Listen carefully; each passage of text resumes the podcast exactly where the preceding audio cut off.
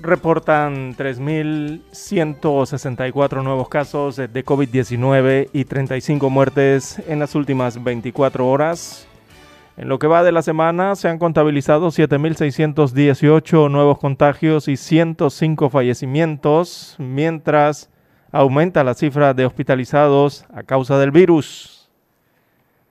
En más títulos para hoy, autoridades de salud piden a los panameños practicar el autoconfinamiento y aumentar las medidas de prevención para evitar el contagio por COVID-19. A partir de las 5 de la mañana de hoy, encierran con cerco sanitario a las provincias de Panamá y Panamá Oeste por ser las provincias que acumulan la mayor cantidad de casos de coronavirus en el país. Asimismo, por motivos sanitarios, a partir de hoy inicia la restricción de movilidad hacia y desde el interior de la República. No deben haber viajes en autobuses hacia el interior y tampoco hacia la capital. También han sido activados seis puestos de control sanitario para la fiscalización en las provincias de Colón, Chiriquí, Herrera y Los Santos. Desde hoy y hasta el 4 de enero próximo está prohibido el uso de playas, ríos y balnearios a nivel nacional. ¿Cómo y quiénes podrán circular durante el toque de queda y cuarentena total? Aquí lo verificamos y se lo contamos. En más titulares eh, para hoy, el MINSA emite guía sanitaria para sitios de alojamiento temporal en las que ordena a hoteles, moteles, residenciales, pensiones y las casas de cita o push button a tomar la temperatura corporal a los clientes y orientarlos en sobre cómo mantener el distanciamiento físico de dos metros e instruirles sobre usar mascarillas. Así aparece en Gaceta Oficial. También tenemos para hoy, amigos oyentes, trazabilidad en riesgo por aumento de los casos. La pandemia deja 371.567 personas desempleadas. Es otro informe con que se cuenta desde el Instituto Nacional de Estadísticas y Censo, que dibuja el panorama del país como consecuencia de esta crisis sanitaria. También para hoy, amigos oyentes, tenemos que deuda del gobierno con hoteles y hospitales se eleva. Es una deuda que se mantiene con los hoteles que se están utilizando para atender a pacientes eh, con el nuevo coronavirus. Ya esa deuda supera los 7 millones de dólares y esto luego del incremento de los casos positivos. También para hoy tenemos, hay estudios sobre alimentación en tiempos eh, de pandemia y también, bueno, falsos positivos de COVID-19 parecen ser el talón de Aquiles en el aeropuerto internacional de Tocumen. Así es, prácticamente presos en el extranjero, es una cárcel, son los calificativos usados por los viajeros al referirse a su cuarentena en hoteles hospitales tras ser diagnosticados positivos de COVID-19 en el Aeropuerto Internacional de Tocumen, pero tras otra prueba resultaron ser falsos positivos. El ministro de Salud, Luis Sucre, guarda silencio al respecto de esta situación. También, amigos oyentes, eh, para hoy tenemos que propuestas apuntan a mejorar la educación y el Estado, esto en el pacto bicentenario ya que ayer se rindió un informe y hasta ayer se habían recibido 1.490 propuestas en la plataforma digital Ágora, de las cuales el 16.9% estaba relacionada con el tema educativo y el 15.3% apunta a construir un Estado justo, según indicó la coordinadora Paulina Franceschi. También, amigos oyentes, en el plano internacional para hoy se disuelve el Parlamento en Israel y fuerza sus cuartas elecciones en dos años. También, seguidores del presidente Donald Trump organizan toma de posesión paralela a la de Joe Biden en enero. La Organización Mundial de la Salud reunirá a los países de Europa, a los 27 de Europa, para discutir una estrategia ante la nueva cepa de la COVID-19. También tenemos en América que México, Argentina y Chile son las naciones que podrían dar el primer paso en sus campañas de vacunación contra la COVID-19 este mismo año. ¿Cuáles son las fechas que se estiman para el arribo de las vacunas en los países latinoamericanos, incluido Panamá? Pues aquí se lo contamos. No se despegue del dial. Estas y otras informaciones durante las dos horas del noticiero Omega Estéreo. Nosotros investigamos profundamente para informar mejor. Eso quiere decir que en cada corregimiento, como en todo el territorio nacional, nuestros oyentes conocen la verdad completa de lo que ocurre en Panamá y el mundo.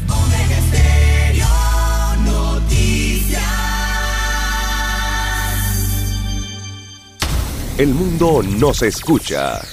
www.omegastereo.com Omega Estéreo.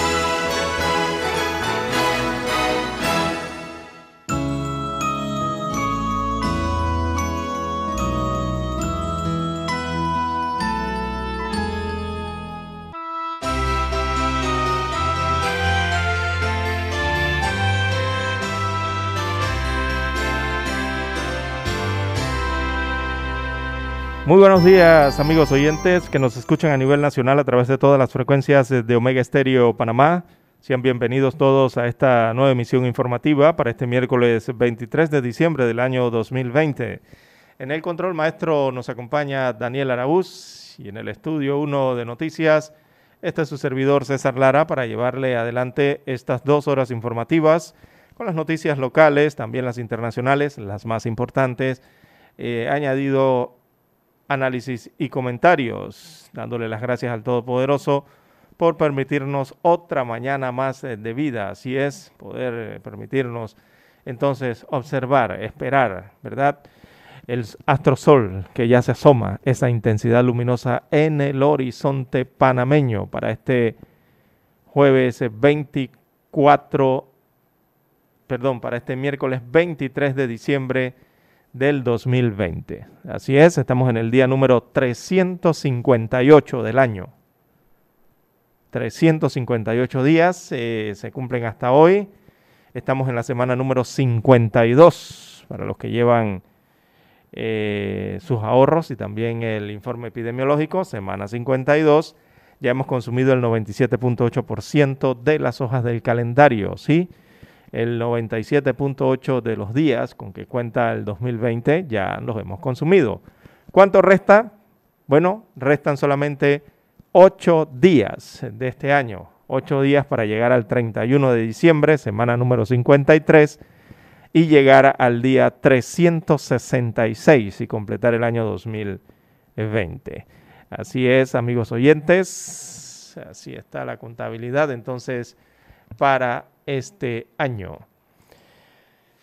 Bien, bueno, arrancamos el noticiero Omega Estéreo. Eh, como todos los días, lastimosamente, con la cifra preocupante en cuanto al desarrollo y la conducta y las actividades, eh, ¿verdad?, que se vienen desarrollando para tratar de contener eh, a este, a este virus SARS-CoV-2 que provoca la COVID-19, una enfermedad que ha complicado a todo el mundo y también a Panamá. Recordemos, amigos oyentes, entonces, busquemos aquí rápidamente la, las estadísticas. Nos enviaron el día de ayer. Bien, eh, se observan en las estadísticas entonces a 217.202 eh, casos totales en esta pandemia. Eh, el día de ayer se reportaron 3.164 nuevos contagios, ¿verdad? Son contagios diagnosticados en las últimas 24 horas, 3.164. Y también se observa en las estadísticas, entonces, una cantidad de 3.632 fallecidos acumulados a lo largo de la pandemia, 3.632 personas que han perdido la vida a causa de esta enfermedad. en las últimas 24 horas se reportaron 35 nuevos fallecimientos de pacientes que no lo lograron en las últimas 24 horas. Fueron una cantidad de 35. En cuanto a los recuperados, hay 176.428 eh, recuperados. Ayer la cifra de recuperados eh, se mantuvo aún baja, ¿verdad? En cuanto a que se reportaron en las últimas 24 horas 1.477 personas curadas o restablecidas o recuperadas. 1.477. Bien, los casos activos entonces son 37.142 casos activos a nivel nacional, personas eh, diagnosticadas eh, que son portadoras del virus actualmente, están recibiendo tratamiento. Esto, esta cantidad de 37.142 eh, representa los casos descubiertos a través de pruebas PSR. Esto es a los que han logrado llegar, ¿verdad? Y los han logrado descubrir. Evidentemente el número es mayor. Bien, de los casos activos, entonces en aislamiento domiciliario, según las autoridades, tenemos 35.358 pacientes, de ellos 34.607 están recibiendo tratamiento ambulatorio. Significa esto que están en sus viviendas, en sus residencias, en sus casas, eh, recibiendo entonces el tratamiento de estas personas diagnosticadas. 34.607 están en esa condición. Hay 751 en hoteles hospitalizados, 751 personas alojadas en hoteles convertidas en hospitales. Y en cuanto a los pacientes hospitalizados, que es la cifra que más preocupa también, hay 1.784 pacientes hospitalizados o personas que fueron ingresadas a hospitales. De ellas, 1.616 eh, están en sala y hay 168 pacientes en unidades de cuidados intensivos eh, luchando por su vida. Bien, eso entonces nos da una contabilidad total de 217.202 casos eh, de contagios acumulados en estos 10 meses de pandemia en la República de Panamá. Bueno, hacíamos acotación entonces en cuanto a eh, el número de nuevos contagios, que es 3.164, y también hacíamos a colación a los recuperados del día, que eran 1.477. ¿Por qué traemos a colación estas dos cifras?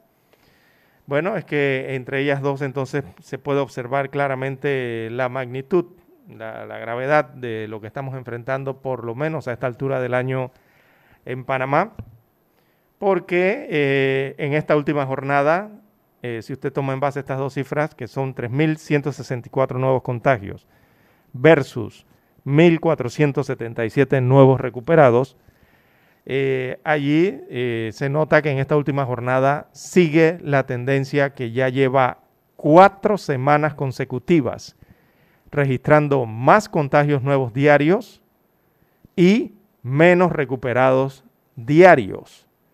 Entonces, esa tendencia viene desde hace 29 días en el país y esa tendencia fue la que dio el inicio al aumento vertiginoso en el número de casos activos hasta alcanzar los niveles actuales de estos 37.142 portadores que tenemos al día de hoy y que no ha descendido esa cifra entonces de casos activos. Amigos oyentes, recordemos que el objetivo de la lucha contra la COVID-19 primero es controlar la pandemia y evitar un gran aumento de contagios diagnosticados. todo ello sin que colapse el sistema sanitario. Así que en este proceso, en esta lucha, en este trabajo, los casos activos han de ir reduciéndose. Mejor en favor de los pacientes recuperados que en el de los fallecimientos. ¿Y qué se está observando en Panamá? Panamá se está observando esto que le acabo de decir. Mayor cantidad de casos activos, eh, mayor cantidad de contagios, primero que nada. Eso evidentemente aumenta el número de casos activos en el país y al aumentar el número de casos activos, eh, evidentemente va a recuperar el número, va a aumentar la cantidad de pacientes en aislamiento domiciliario, también pacientes hospitalizados van a aumentar en sala, en unidades de cuidados intensivos y eh, lastimosamente lo que estamos observando es que hay menos cantidad de pacientes que son declarados, en este caso, recuperados. Y si no declaras mayor cantidad de pacientes en el renglón de recuperados, de sanados o curados, ¿qué ocurre? Eh, esos números tienen que llenarse en alguna casilla o, se, o quedan en alguna casilla. Y dentro de un cuadro, entonces, si no se van a los recuperados, regula esos casos en un porcentaje, entonces irán para la casilla de los fallecidos o las muertes. Por eso observamos durante estos días las altas cifras de eh, defunciones, de decesos que se registran cada 24 horas. Bueno, hay que seguir cuidándose. Daniel nos indica que hay que hacer una pausa y retornamos. Para anunciarse en Omega Estéreo, marque el 269-2237. Con mucho gusto le brindaremos una atención profesional y personalizada. Su publicidad en Omega Estéreo. La escucharán de costa a costa y frontera a frontera. Contáctenos 269-2237. Gracias. En centrales telefónicas, la casa del teléfono es tu mejor opción. Asesoramos y ofrecemos buena atención. Con años de experiencia trabajando para ti. La casa del teléfono, ubicados en Via Brasil y Vista Hermosa. La casa del teléfono, líder en telecomunicaciones. La casa del teléfono, distribuidores de Panasonic. Ven a visitarnos. Casa del teléfono. 229-0465 lsdtcorp.com Distribuidor autorizado Panasonic.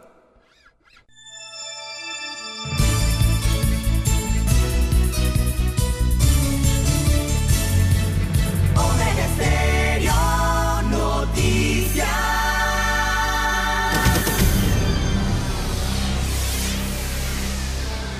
Omega Estéreo presenta el reportaje internacional vía satélite desde Washington.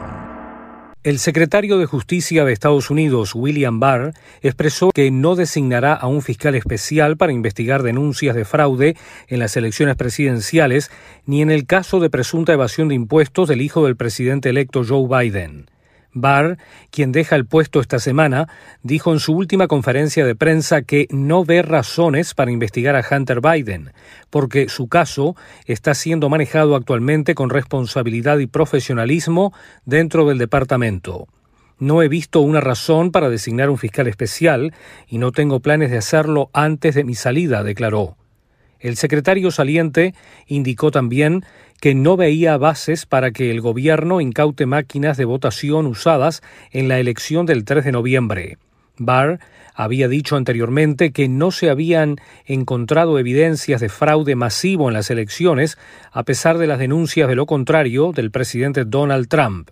Por otra parte, el secretario de Justicia, Barr, anunció el lunes cargos criminales contra un nuevo sospechoso del atentado terrorista en 1988 a un avión de Panam que estalló sobre el poblado de Lockerbie, en Escocia.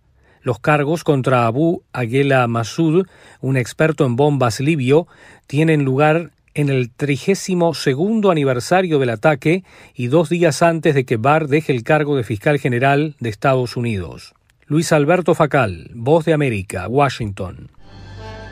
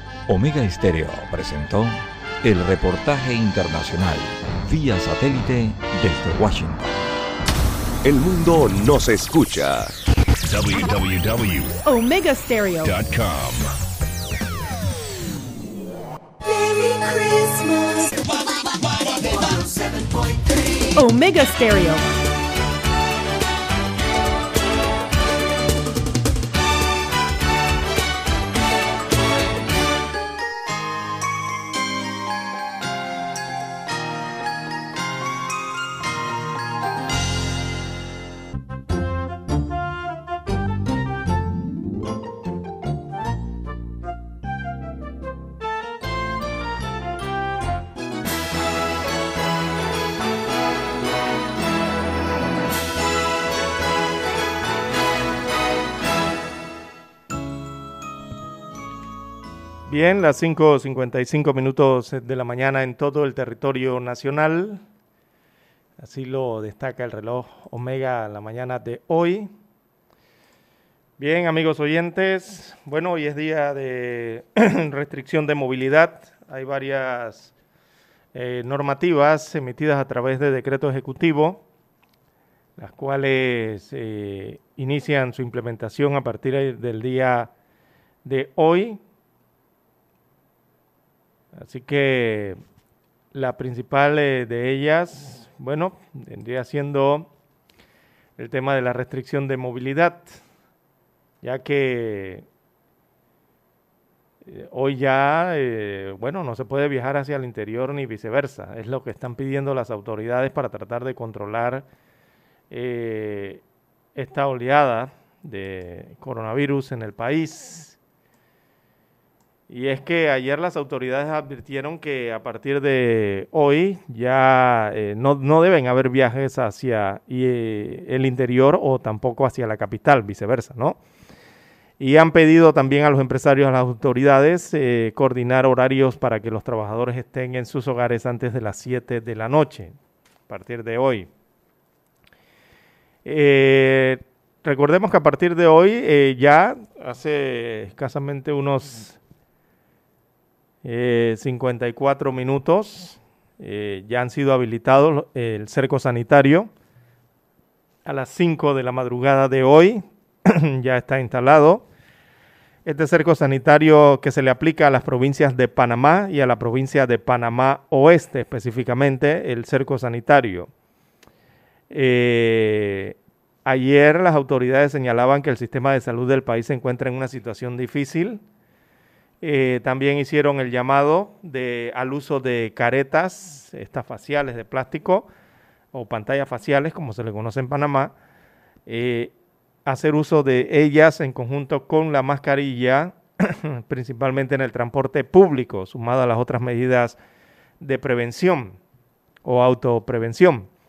Esto para aumentar la, precisamente eso, ¿no? la protección y evitar eh, en lo posible el contagio de esta enfermedad. Eh, las autoridades de salud también pidieron a los panameños practicar el autoconfinamiento.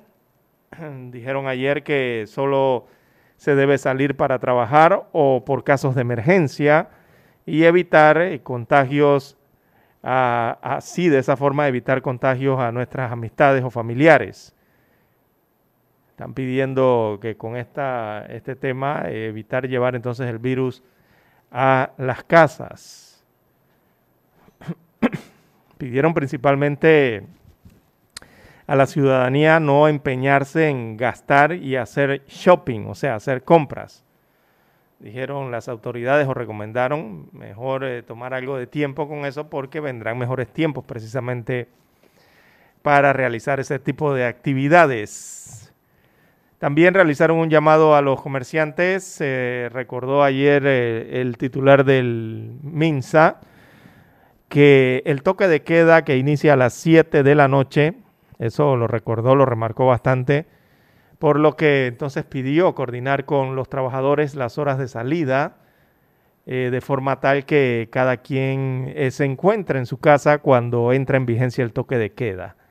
Advertía ayer que la Policía Nacional, también la Policía de Tránsito y la Fuerza de Tarea Conjunta tomarán todas las medidas eh, contra quienes se encuentren deambulando por las calles.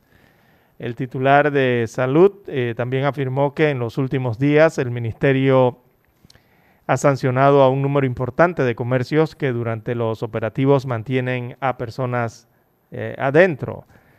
Como parte de las medidas también se anunció que los cercos sanitarios estarán funcionando, como ya le hemos eh, informado, eh, a partir de las 5 de la mañana de hoy y esto para impedir ese movimiento, ¿no?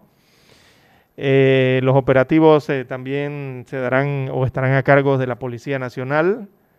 la Policía Nacional informó que desde hoy miércoles 23, desde las 5 de la mañana, desde hace unos momentos, eh, la Dirección Nacional de Operaciones del Tránsito ya ha procedido entonces a establecer los puntos de control sanitario. Primero los cercos, ¿no? Y segundo los puntos de control sanitario que fueron anunciados eh, en diferentes sectores eh, del país.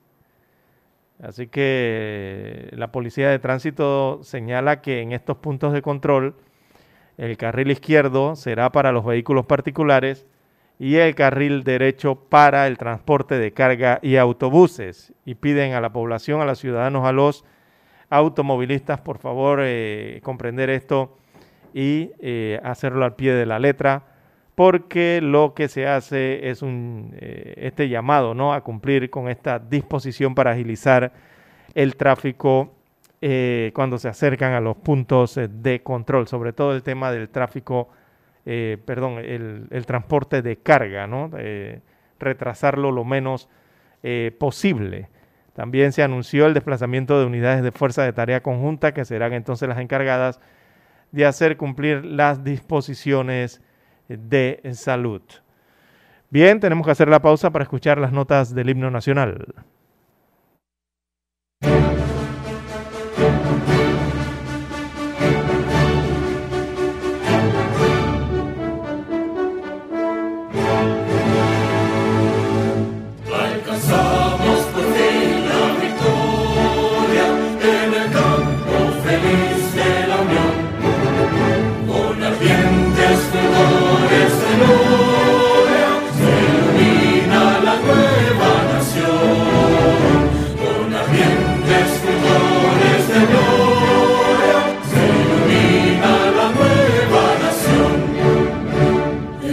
preciso cubrir con un velo del pasado.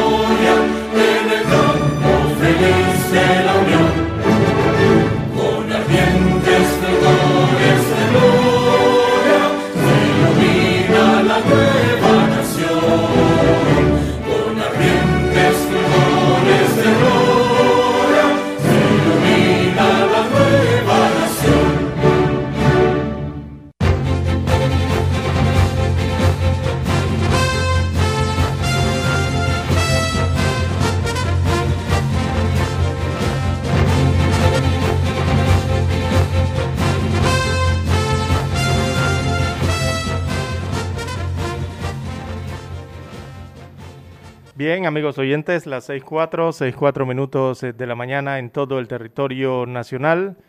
Parte de las medidas que se estarán aplicando a partir del día de hoy y otras que son de continuidad, ya vienen desde hace meses y se han reforzado a través de un decreto ejecutivo emitido el pasado eh, domingo.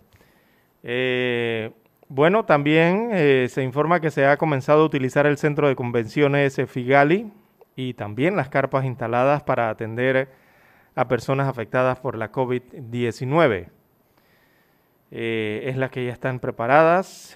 También se está avanzando entonces en la preparación de eh, gimnasios, en este caso canchas de basquetbol techadas, de gimnasios en, aquí en Ciudad de Panamá y también en la provincia de Colón. Ya la de Colón tiene gran avance, ¿no? Eh, también se avanza en la habilitación de em, camas en la cafetería, en el piso de la cafetería del de, eh, Hospital Nicolás Solano de la Chorrera. Ahí estarán habilitando 25 camas dentro del área de la cafetería para atender a pacientes con COVID. Igualmente ocurre en otras instalaciones escolares en el área de Pacora, ¿verdad? Han tomado un instituto técnico superior, parte de sus instalaciones, sus salones de clase en este caso, sus aulas, para eh, transformarlas eh, temporalmente entonces en eh, camas, ¿verdad? Van a habilitar camas para atender pacientes por COVID. Bueno, la pandemia sigue avanzando, amigos oyentes. Eh, ayer también habló eh, la dirección de la Caja del Seguro Social, Enrique Lau Cortés, que es su director. Eh, él indicó que la pandemia en el país está avanzando hacia peor. Así lo dijo textualmente. y lo dijo que está avanzando hacia peor con más casos, más pacientes y más personas falleciendo. En enero, 1.636 eh, camas adicionales, se señala la Caja del Seguro Social, estarían programadas o habilitadas para el próximo mes, eh, pero también se necesitan profesionales entonces para atender esas 1.636 camas adicionales y también se necesitan los insumos. Eh, reveló la distribución entonces de camas para los hospitales nacionales, estarán distribuidas esas camas para la atención en instalaciones del Seguro Social o áreas cercanas desde la provincia de Chiriquí, eh, Colón, Panamá, eh, también en Herrera, en, Aguado, en Coclé, eh, se han habilitado camas allí, en Veraguas igualmente Bocas del Toro y Panamá Oeste. según lo que detallaba ayer, aunque eh, las autoridades han pedido un cambio de actitud a la población, eh, que mejoren el comportamiento frente eh, a esta pandemia, porque el incremento de casos, el número de casos, si sigue aumentando, evidentemente, aunque instalen 1.600, 2.000, 3.000, 5.000 o 10.000 camas, serán siempre insuficientes para atender, debido al hecho de que, bueno, no hay personal, y hay un dicho por allí entre los médicos que dice que cama sola no cuida paciente. Y es una gran realidad. Usted puede instalar 100 mil camas si quiere. ¿Verdad? Pero ¿quién va a atender al paciente? Si no hay personal. Entonces allí se le hace el llamado a la población en el hecho este de que hay que cuidarse más. No vayan a pensar de que de que por allí un, laboratorio farmacéutico o dos laboratorios farmacéuticos o hay varios estudios o ya algunas vacunas están en fase 3, eh, eh, vaya usted a bajar la guardia por eso. No, recuerde que al final de la historia las vacunas no curan esta enfermedad. Vienen a ayudar, pero no eliminan la enfermedad. Así que hay que seguir aplicando las medidas eh, de prevención frente a esta pandemia. Eh, a ver cómo nos va con el desarrollo o bajar el, tema del impacto que tiene esta pandemia para eh, nuestra familia aquí panameña, por lo menos para la población panameña y también a nivel mundial, evidentemente. Bien, eso es parte de lo que han pedido las autoridades de salud el día de ayer. En cuanto a las medidas y, un recorderis básicamente que hicieron, ¿verdad? Eh, en cuanto a estas medidas eh, al pueblo eh, de Panamá.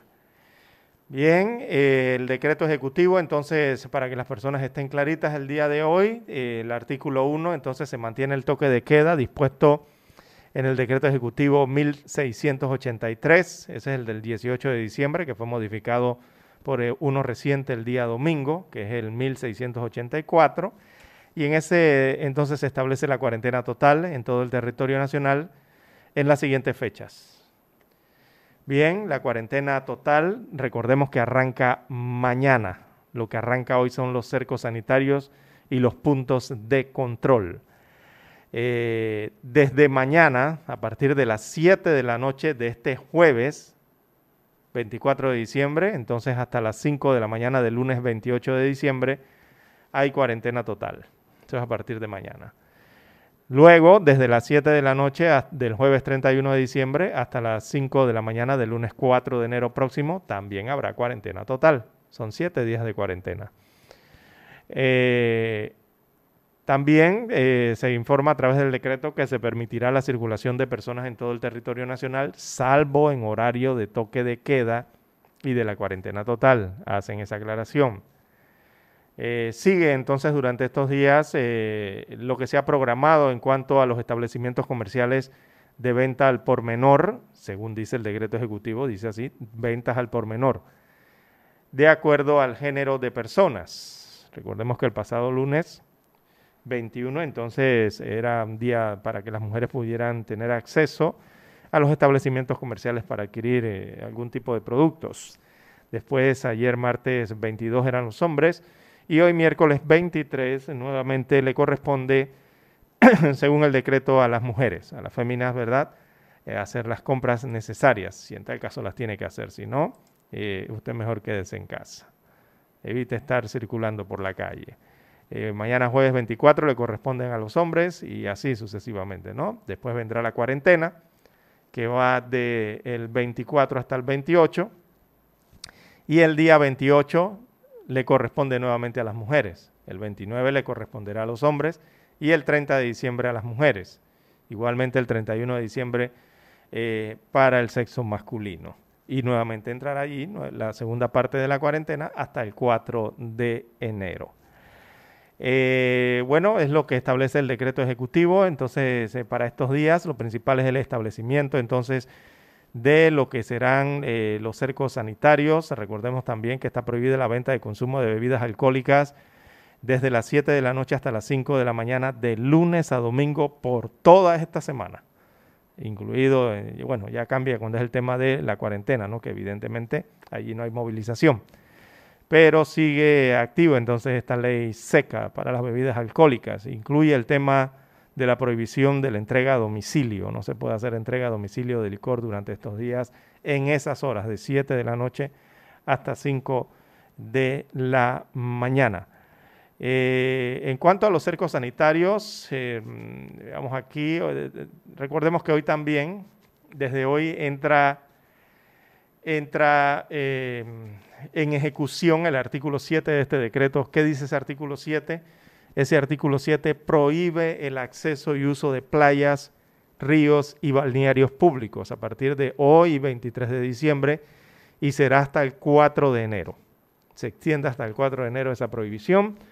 Eh, también se aclara con el tema de los inmuebles de propiedad horizontal, los edificios o las barriadas que tienen propiedad horizontal. También recordemos que hay residenciales, no como propiedad horizontal. Y también en el tema de los hoteles, que ellos pueden hacer uso de sus áreas sociales abiertas y piscinas, siempre y cuando eh, se aclara que se cumplan con las guías sanitarias emitidas por el MINSA. Recordemos que esas áreas deben mantenerse eh, cerradas en el horario del toque de queda, señalado en el artículo 1 de este decreto. También se prohíbe entonces toda celebración que, comprenda eh, celebraciones festivas o reuniones a en domicilios particulares, también en complejos, en propiedades eh, sujetas o no al régimen de propiedad horizontal eh, y sus áreas comunes. ahí se refieren a los hoteles, a los complejos residenciales, sobre todo estos complejos de playa, ¿verdad? Como hay restricción en el uso de la playa, también entran allí. Hay algún tipo de sección en este artículo 9 de las reuniones que se realicen dentro de la burbuja del hogar, ¿verdad? Que corresponden a aquellas personas que viven en la misma residencia, siempre que no supere 10 personas. Así que las celebraciones de reuniones que aglomeren más de 10 personas en lugares públicos, locales y comerciales está prohibida. Bien, amigos oyentes, hacemos la pausa y retornamos. Para anunciarse en Omega Estéreo, marque el 269-2237. Con mucho gusto le brindaremos una atención profesional y personalizada. Su publicidad en Omega Estéreo. La escucharán de costa a costa y frontera a frontera. Contáctenos 269-2237. Gracias.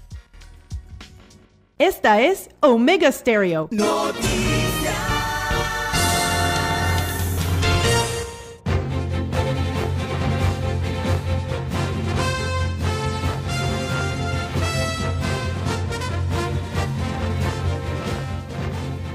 Bien, amigos oyentes, las 6.16, 6.16 minutos de la mañana en todo el territorio nacional. Eh, le damos a conocer entonces este decreto ejecutivo para que todos estén bien claritos de lo que se puede y lo que no se puede hacer. el artículo 10, este artículo entonces establece lo que se aplica desde hoy, lo principal, que es el cerco sanitario en las provincias de Panamá y también el cerco sanitario para la provincia de Panamá Oeste. Eh, son las provincias que marcan mayores niveles de contagio en el país, por eso se les está aplicando entonces este cerco. Eh, esos cercos sanitarios estarán en los siguientes lugares. En la provincia de Panamá habrá una en la garita de la Policía Nacional del Distrito de Chepo. Aquí en la provincia de Panamá entonces se establecerá el punto del cerco. Igualmente en la provincia de Panamá Oeste el punto estará establecido en el balneario El Lago. Eso queda en el distrito de la Chorre, eh, de Capira, perdón, en el distrito de Capira y en la provincia de Panamá Oeste. Así se conforma entonces el cerco sanitario para ambas provincias. Eh, para los efectos de lograr cumplir también eh, se adiciona y, y para asegurar el otro tema que tiene que ver con el toque de queda y también con la cuarentena total que arranca mañana también se ha dispuesto eh, otros puntos de control sanitario para contribuir a lo del cerco y, a otras medidas que se están adoptando.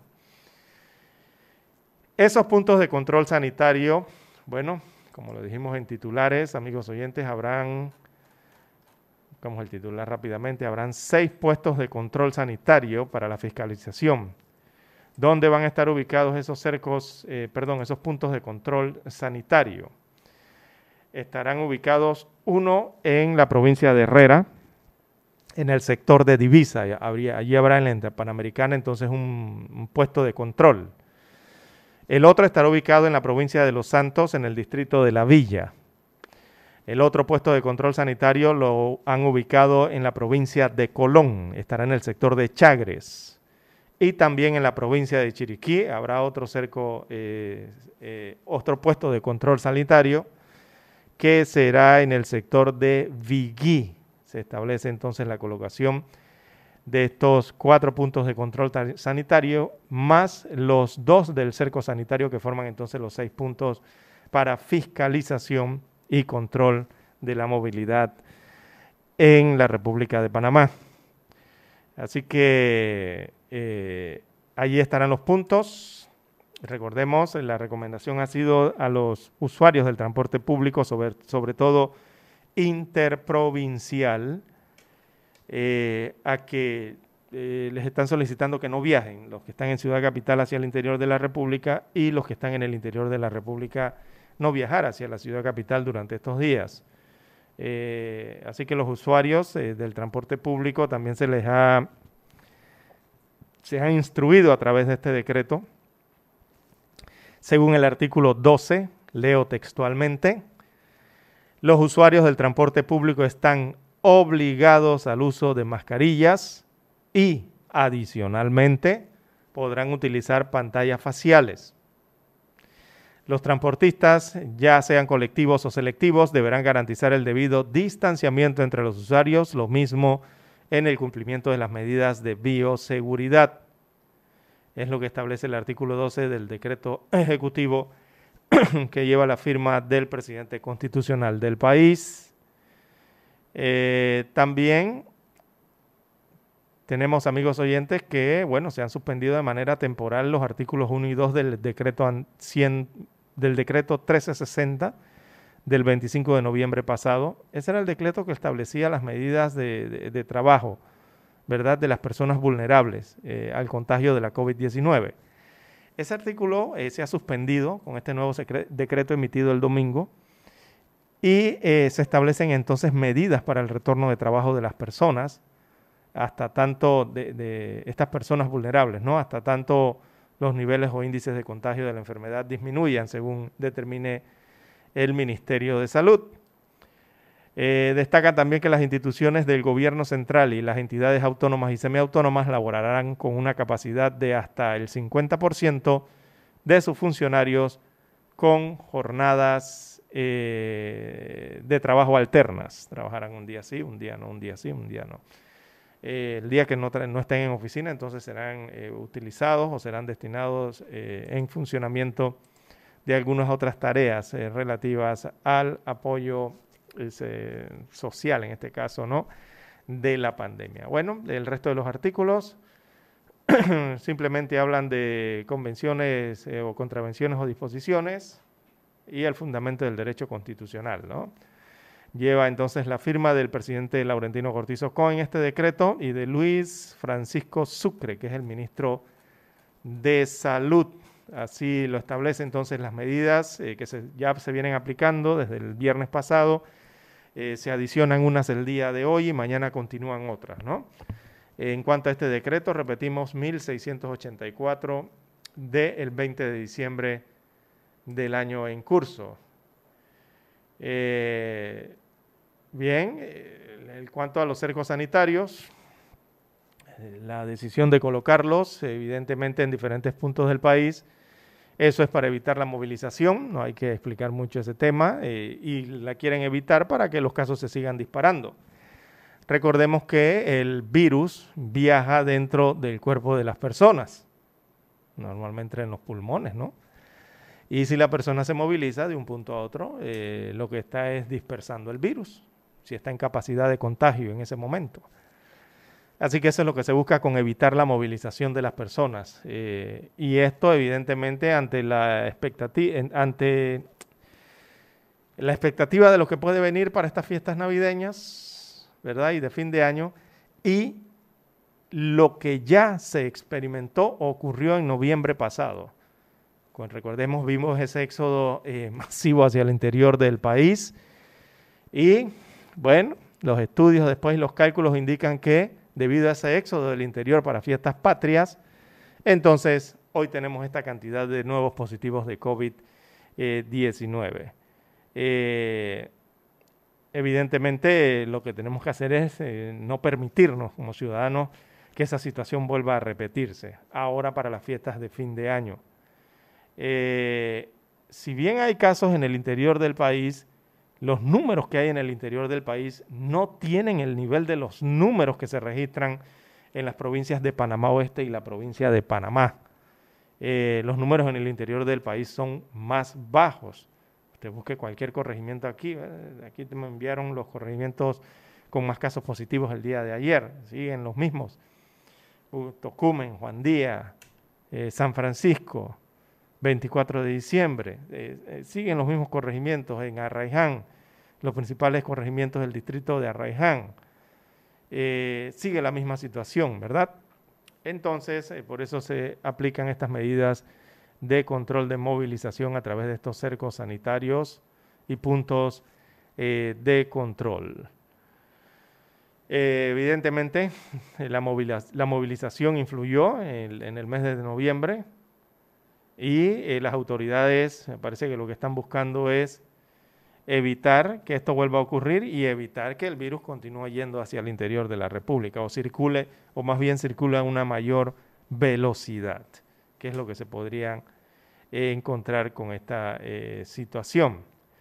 Así que ya sabe usted dónde están los, dónde se colocarán estos cercos sanitarios, principalmente la pesa de la chorrera, el que está acá en el distrito de Chepo, en la Policía Nacional, ahí se delimita el cerco sanitario, y el resto de los puestos de control, principalmente en Divisa, La Villa, también en Chagres, en Biguí, eh, y también allá en la provincia de Chiriquí, precisamente en Biguí, ¿no? Eh, parte entonces eh, de la evaluación.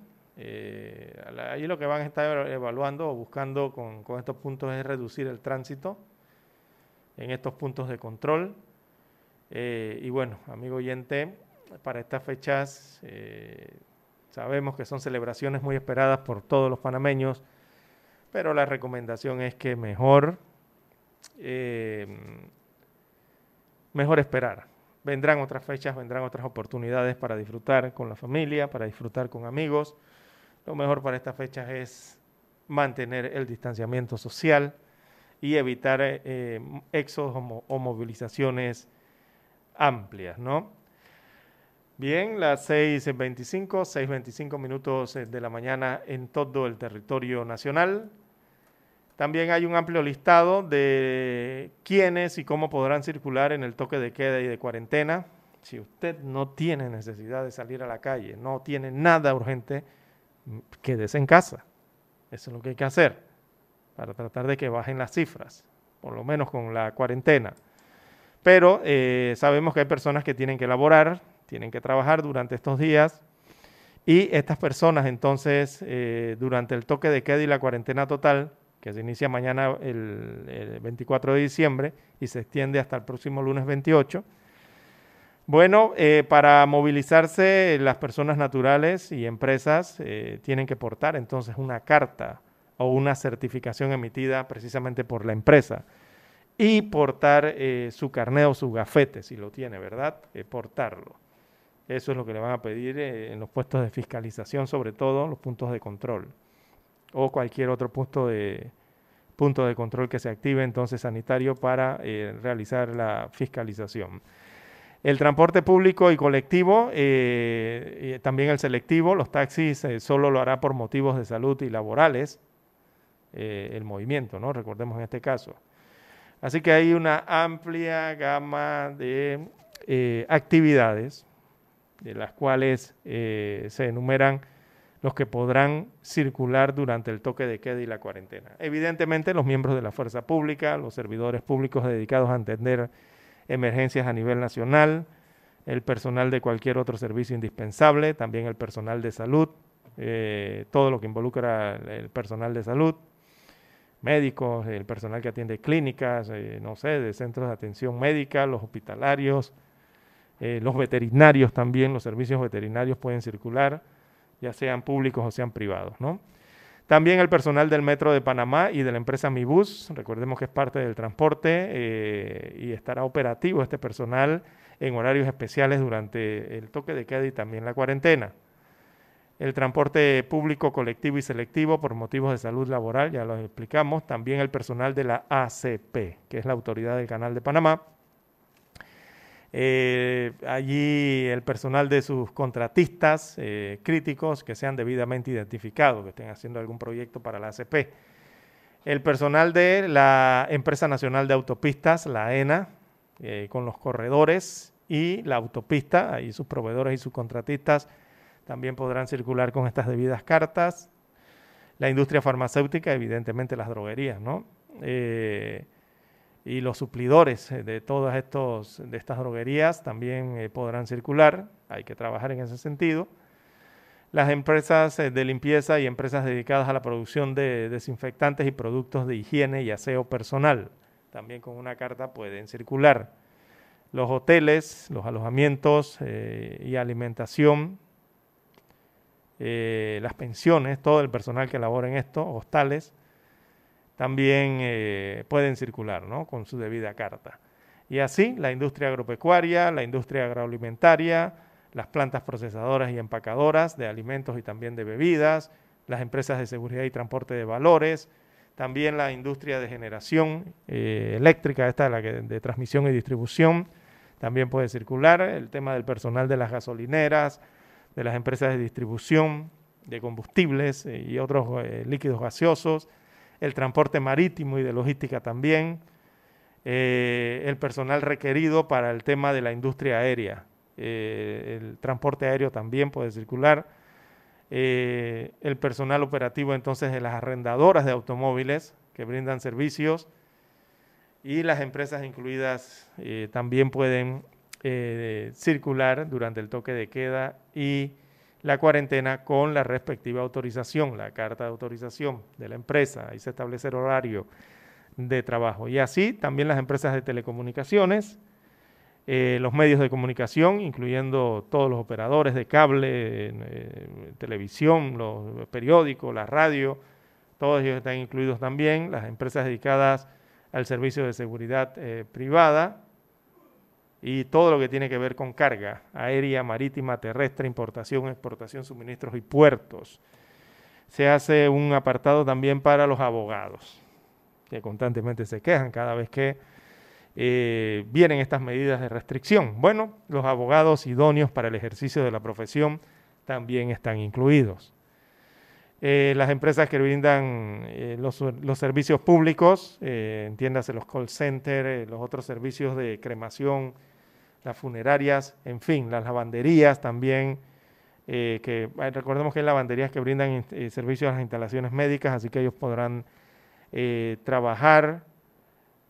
también las empresas dedicadas al servicio de recolección de basura, de desechos sólidos en este caso, y las otras empresas que proveen tecnologías, al Estado a través de convenios marcos y mayoristas.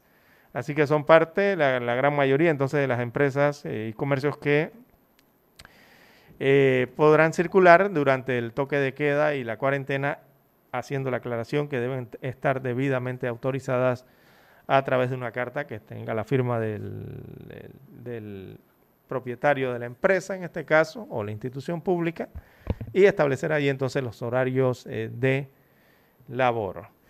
Bien, amigos oyentes, las 6.30 minutos de la mañana, hacemos la pausa y escuchamos los periódicos.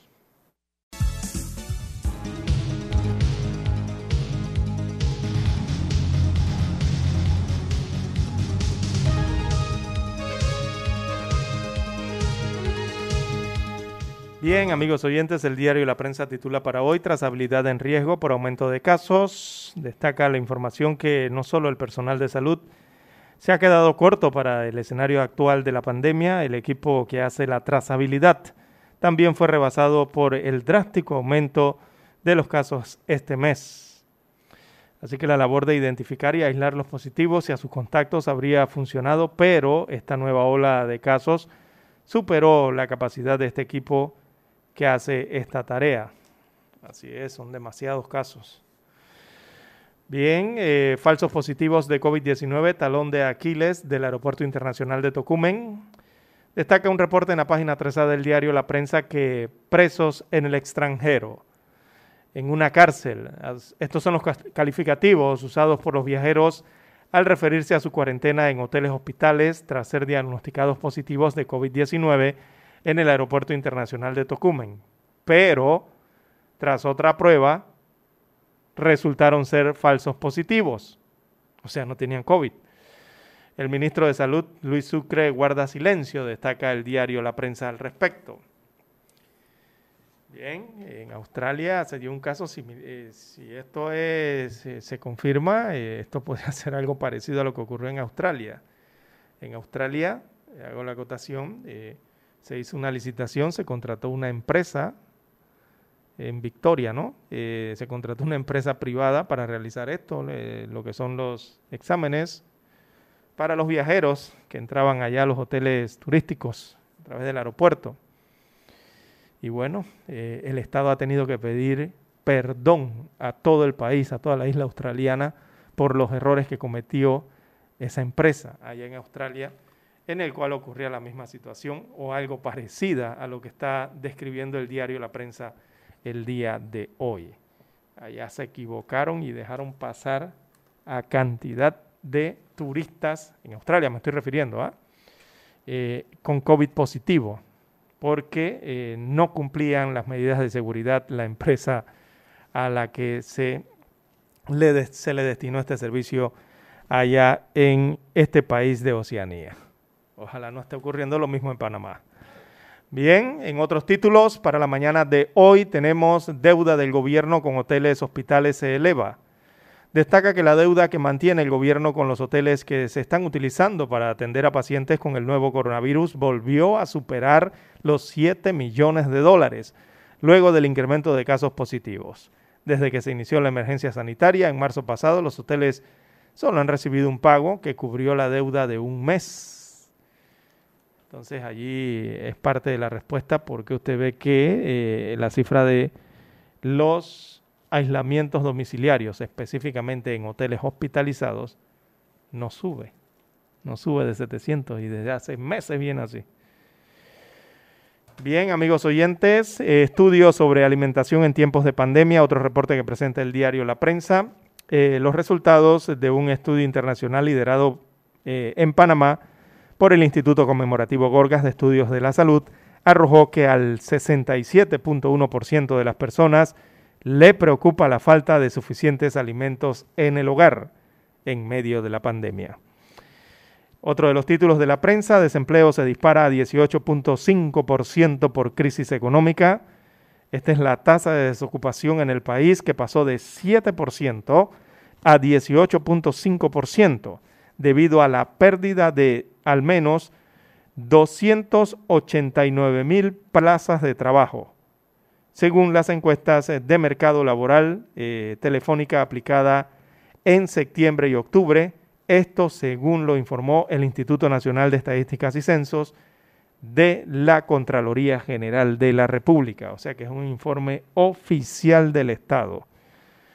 Bien, en otros títulos para la mañana de hoy del diario La Prensa aparece fotografía del ex director del programa de ayuda nacional PAN, Rafael Guardia Jaén. Él salió libre el día de ayer. También en economía, todo Panamá eh, amplían cobertura de su atención. Se refieren a esta organización, entonces, que ayuda, lleva ayuda social en medio de la pandemia. Bueno, la fotografía principal del diario La Prensa eh, la titulan hoy Compras por género, los hombres en las calles refiriéndose entonces a esta gráfica, a esta imagen que fue captada el día de ayer, cuando se cumplió en el país el segundo día de la medida de restricción de compras por género, impuesta por las autoridades de salud debido al incremento de los contagios y también al incremento de las defunciones por el nuevo coronavirus. Así que las filas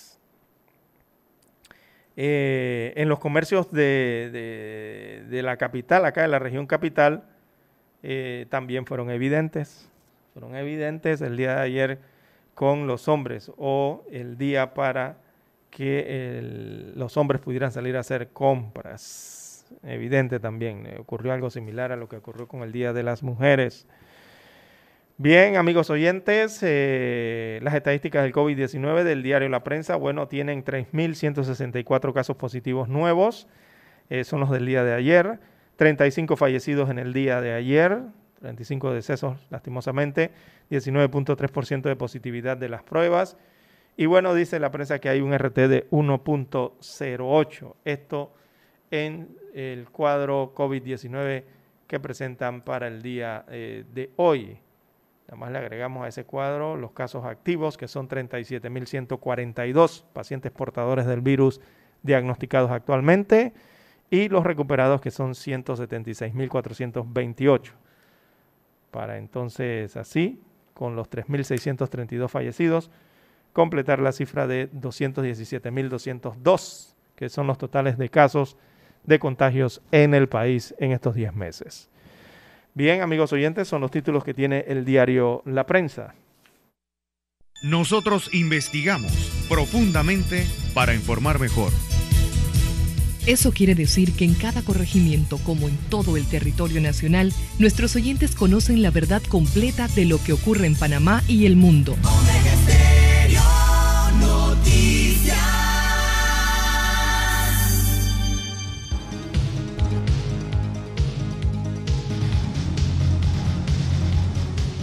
Bien, amigos oyentes, el diario La Estrella de Panamá, la decana de la prensa nacional, destaca para hoy como principal titular.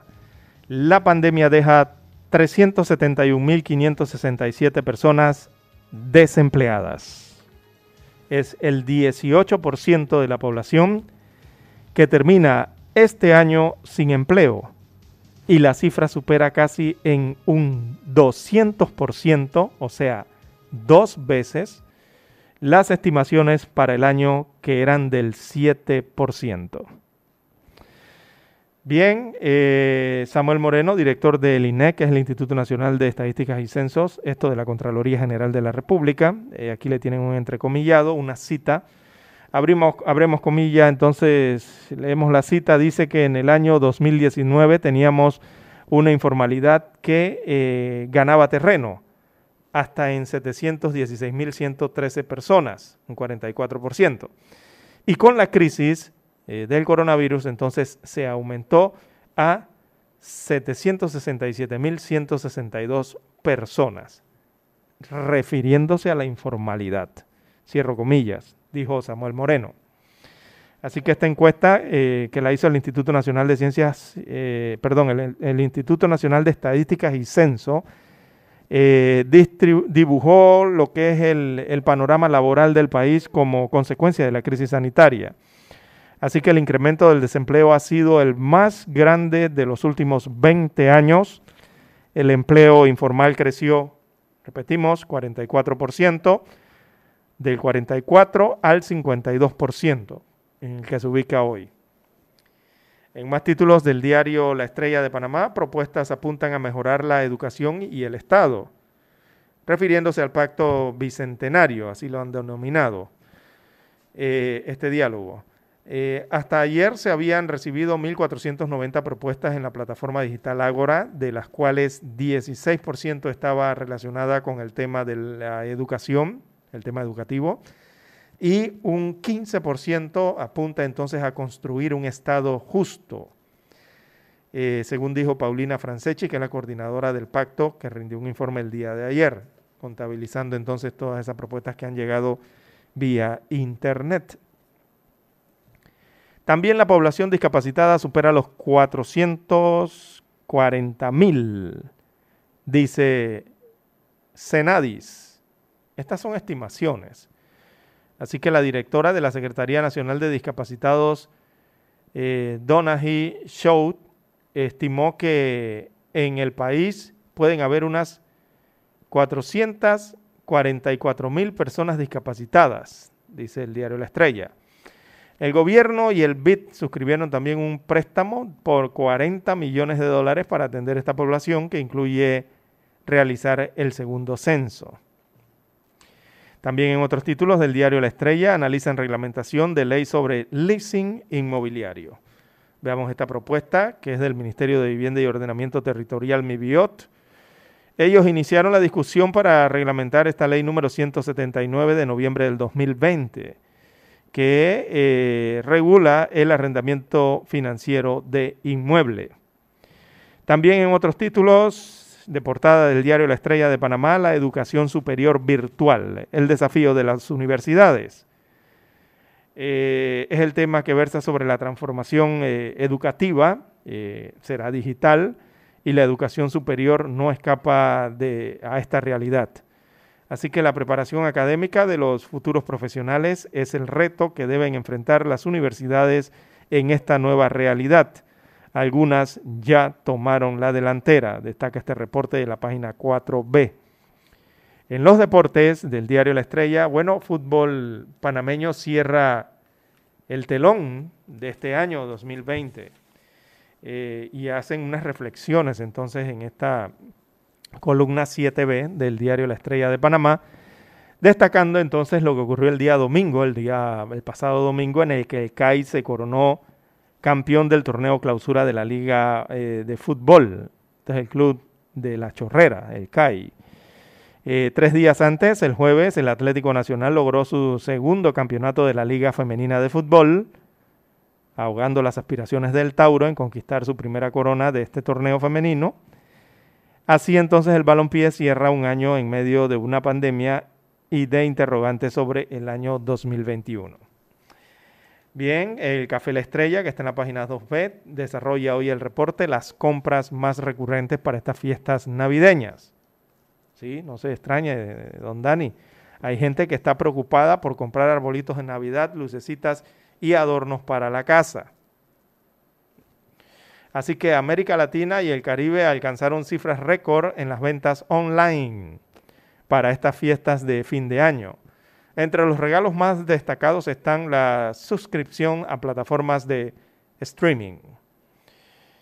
Bueno, aquí en, Panamá no creo que, que, hayan acogido, gran parte no ha, no ha acogido esta tendencia ¿no? del online, de la compra virtual o online. Nada más hay que ver los centros comerciales como estaban en estas últimas 48 horas. Con todo y que esos almacenes ofrecen este tipo de ventas. Bien, también la estrella tiene su cuadro COVID, 217.204 casos confirmados. Creo que tienen un error aquí. 3.164 eh, nuevos eh, casos, nuevos contagios. Eh, detallan 3.632 fallecidos el día de ayer y tienen a 175.000, 76.000, perdón, 176.428 recuperados. Bueno, a la estrella de Panamá le hace falta en su cuadro el renglón de los casos activos, que son 37.142 casos activos hasta el día de hoy. Se lo agregamos acá desde Omega Estéreo. Bien, amigos oyentes, esos son los títulos que tienen primera plana, entonces el diario La Estrella de Panamá. Esta es Omega Estéreo, cubriendo todo el país, de costa a costa y de frontera a frontera.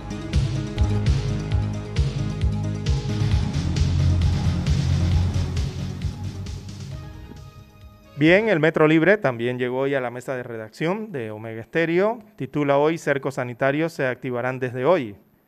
Así que los viajes al interior del país y entre provincias tendrán que estar justificados. Agentes de la Policía Nacional de Tránsito, esto es del Departamento de Operaciones del Tránsito, vigilarán que se cumpla entonces con la restricción de movilidad, el toque de queda y también la cuarentena de la Navidad y la cuarentena del Año Nuevo. Destaca el título eh, en techo, digámoslo así, del diario Metro Libre, Dice, habrá vacuna para nueva cepa.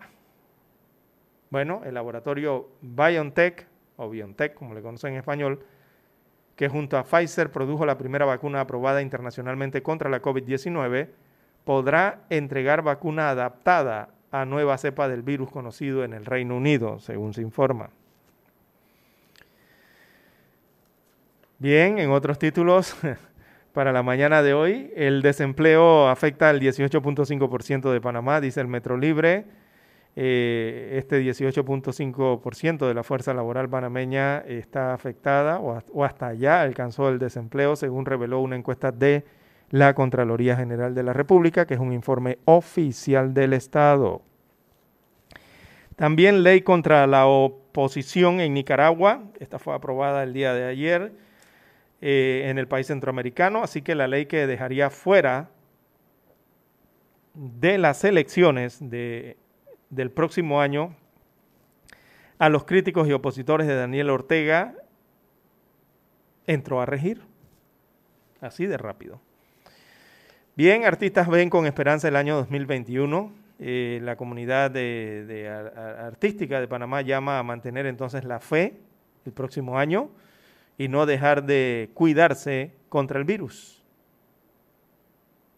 Así lo dice Gretel Garibaldi. Bien, la venta de autos se redujo en 56.6%, otra estadística de la Asociación de Distribuidores de Automóviles. Eh, cree que pueden entonces cerrar el año con 18.500 vehículos vendidos en medio de la pandemia, en un año donde la actividad se redujo en un 56.6%, según destaca. En los, deportes, el Metro Libre, bueno, eh, dice que el Barcelona goleó al débil Valladolid. Así que el Barcelona triunfó 3 a 0 frente al Valladolid. Eh, esto en la liga y Messi llegó a los 644 goles con el equipo de el Barcelona. Recordemos que ya Messi rompió un récord. Había un récord que tenía Pelé y Messi lo empató hace algunos dos días y ya con esto entonces eh, supera entonces esa cifra histórica eh, que tenía Pelé de más goles con un solo club. Bueno, Messi ha logrado esto con, eh, con un club, ¿no? lo ha logrado con el Barcelona. Pelé jugó en el Santo y en otros dos equipos más para superar esa cifra de más de 640 goles. Ahora va, ahora va tras la otra cifra que también tiene Pelé. Bien. En el tema internacional eh, aparece fotografía del presidente electo de los Estados Unidos de América, Joe Biden, eh, promete otro plan de ayuda por el COVID-19 en Estados Unidos. Así que indicó Biden o dijo que le, podría, le pediría al Congreso que eh, apruebe otro plan de ayuda económica por el COVID-19 después de que asuma entonces el cargo el próximo 20 de enero. Bien, amigos oyentes, son los títulos del diario Metro Libre. Con ellos culminamos la lectura de los principales titulares de los diarios estándares de circulación nacional. Hemos presentado Escuchando el periódico. Los titulares de primera plana de los diarios locales de hoy. Noticias. Omega Estéreo presenta el reportaje internacional vía satélite desde Washington.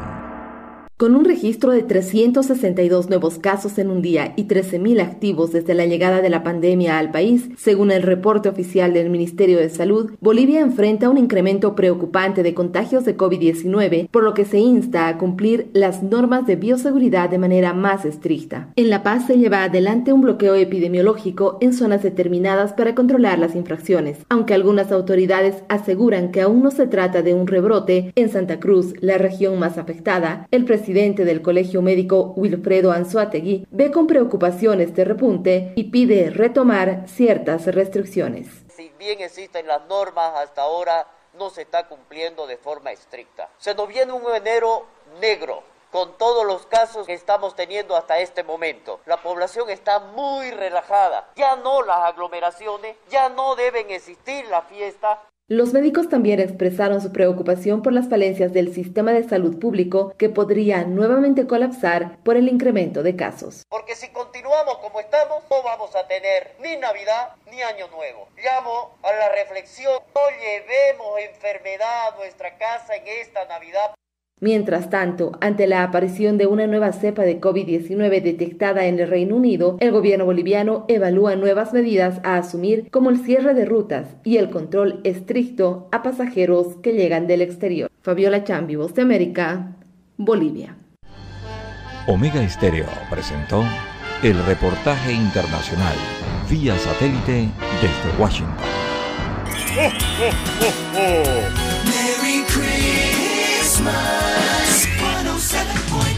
Omega Stereo.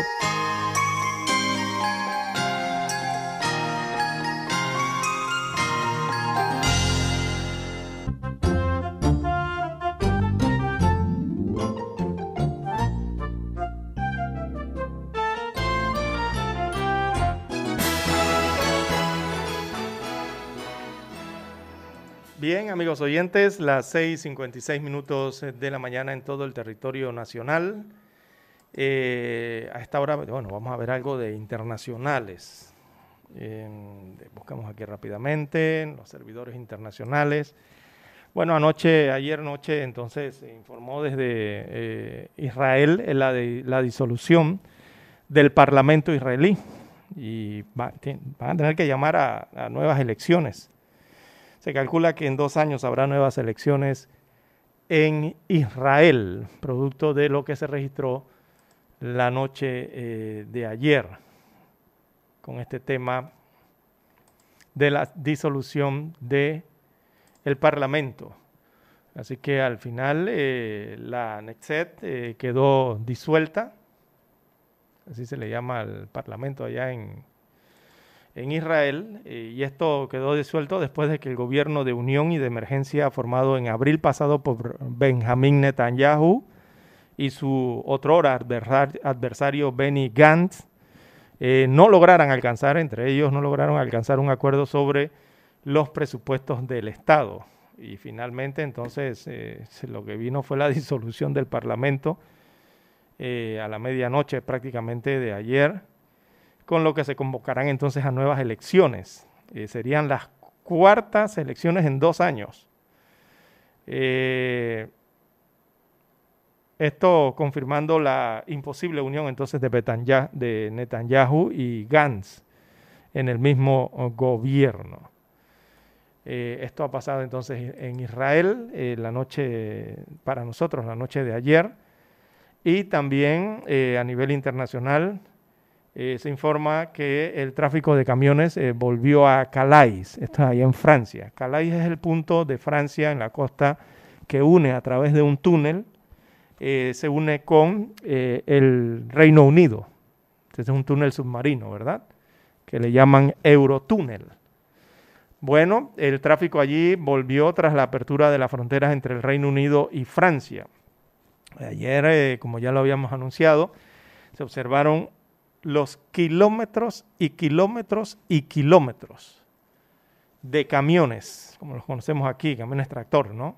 camiones en fila en las autopistas, pero eso era kilómetros y kilómetros, y no de decenas de camiones, eran cientos de cientos, formaban miles de camiones varados en ambos lados de la, vía, eh, en dirección hacia la entrada del Eurotúnel, porque las fronteras estaban cerradas, recordemos, eh, hacia el Reino Unido. Así que el tráfico se ha vuelto a regular y con eso eh, lo que es el eh, llevarle los insumos entonces eh, y los comercios y el comercio entonces de la isla británica con el resto de Europa. También para hoy tenemos que Ciudad China analiza a sus 6 millones de habitantes tras hallar 17 casos de COVID-19. Estas investigaciones se están haciendo en Asia eh, hay unos test que comenzaron este martes al mediodía, hora ya en, Pekín, o más bien Beijing es que se llama, y eh, se prolongarán durante tres días eh, tras detectarse cinco casos confirmados y 12 asintomáticos en una localidad llamada Dalian, en China. Así que esta es una localidad en la parte nororiental de China y allí se están realizando estas pruebas de ácido nucleico a sus más de 6 millones de habitantes, después de que se han detectado estos 17 casos de coronavirus, allá le llaman SARS-CoV-2, en esta última semana se detectaron esos casos y por eso entonces han puesto en movimiento este plan que tienen ¿no? para detectar eh, este tipo de casos. Y también ayer llamó mucho la atención el tema eh, de Facebook y de Facebook que tiene que ver con eh, la presidencia de la República, la presidencia de los Estados Unidos. Porque ayer seguidores de Donald Trump anunciaron la organización de, una, de la toma de posesión paralela a la de Joe Biden en el mes de enero. Y esto llamó mucho la atención, ya que un grupo lanzó el evento a través de la plataforma Facebook y posteriormente entonces la red social eh, puso un aviso que recalcaba que el líder demócrata Joe Biden es en realidad el presidente de los, electo de los Estados Unidos de América, haciendo la acotación, ¿no?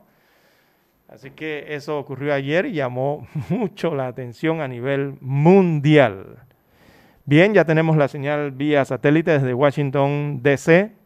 Escuchemos la voz de los Estados Unidos de América. Esta es Omega Stereo.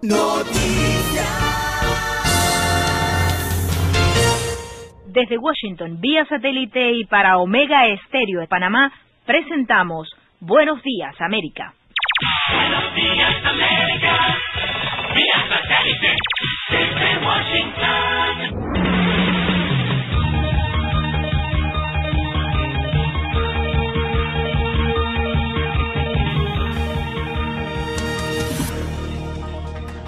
Les informa John F. Burnett.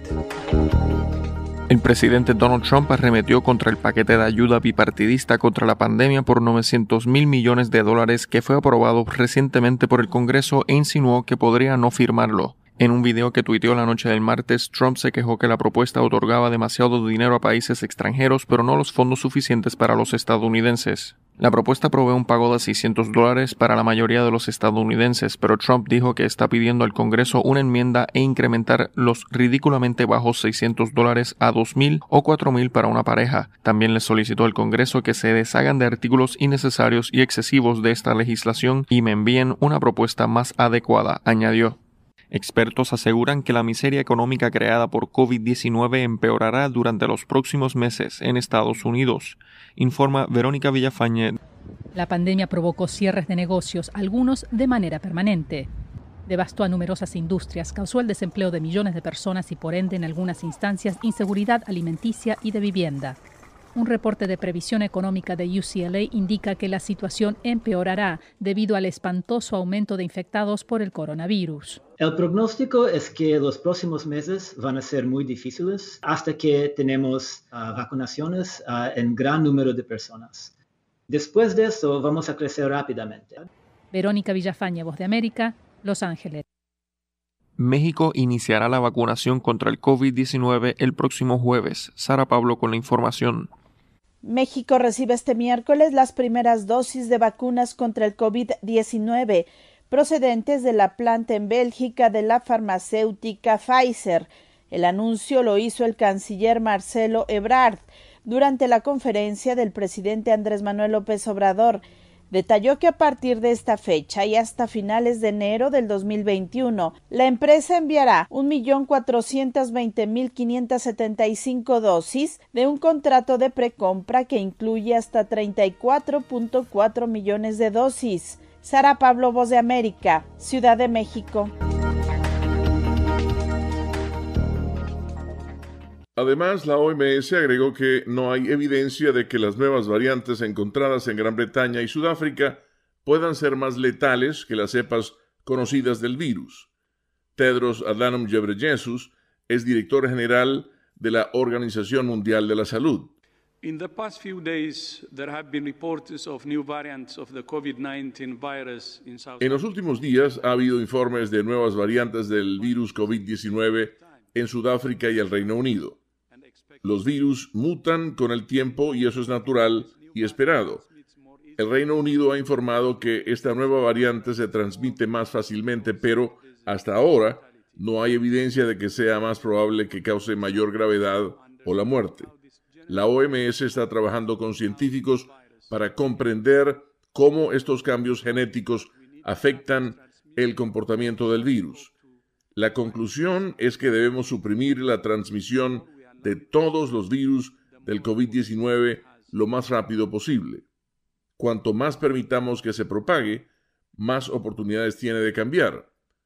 Otra alta funcionaria de la OMS, María Van Kerkhove, revela que no existe un vínculo entre las variantes británica y sudafricana del virus.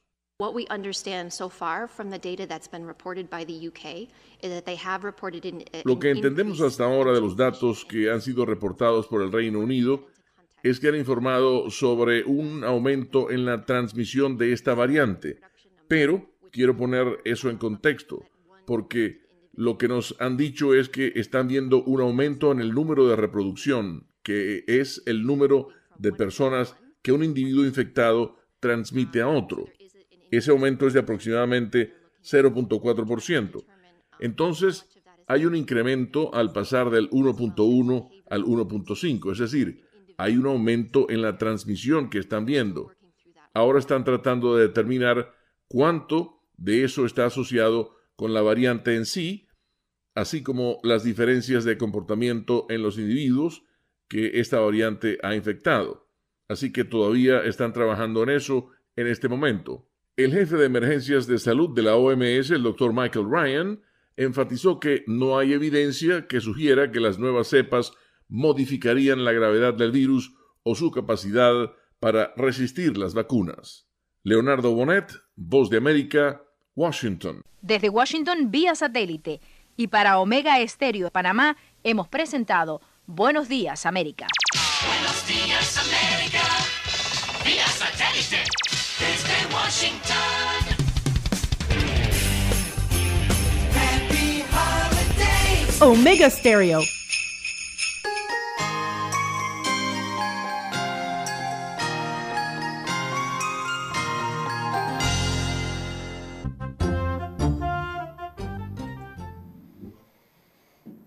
Bien, las 7, 7, 7, 7 minutos eh, de la mañana en todo el territorio nacional.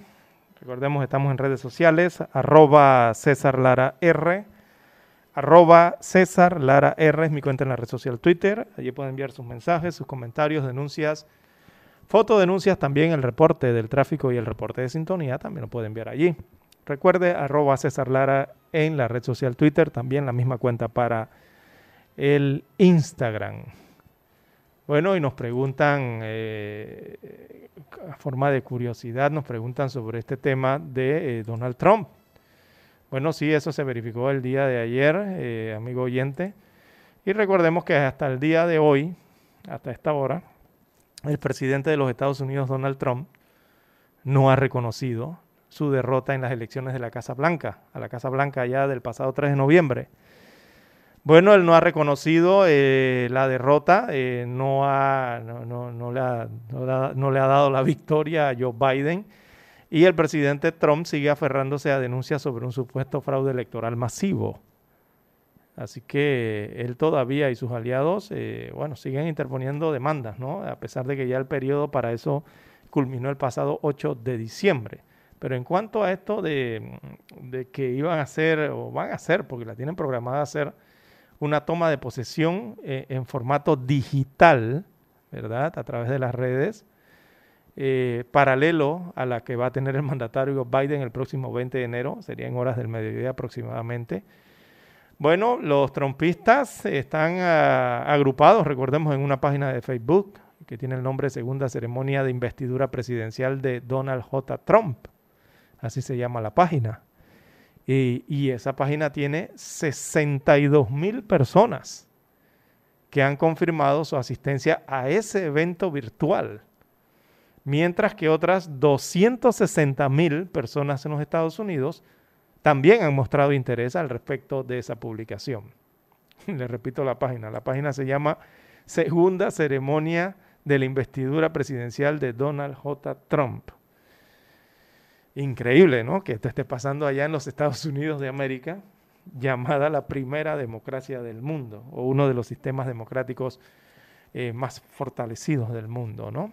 Pero bueno, eh, hay libertad y allá, eh, bueno, se permite de todo esto.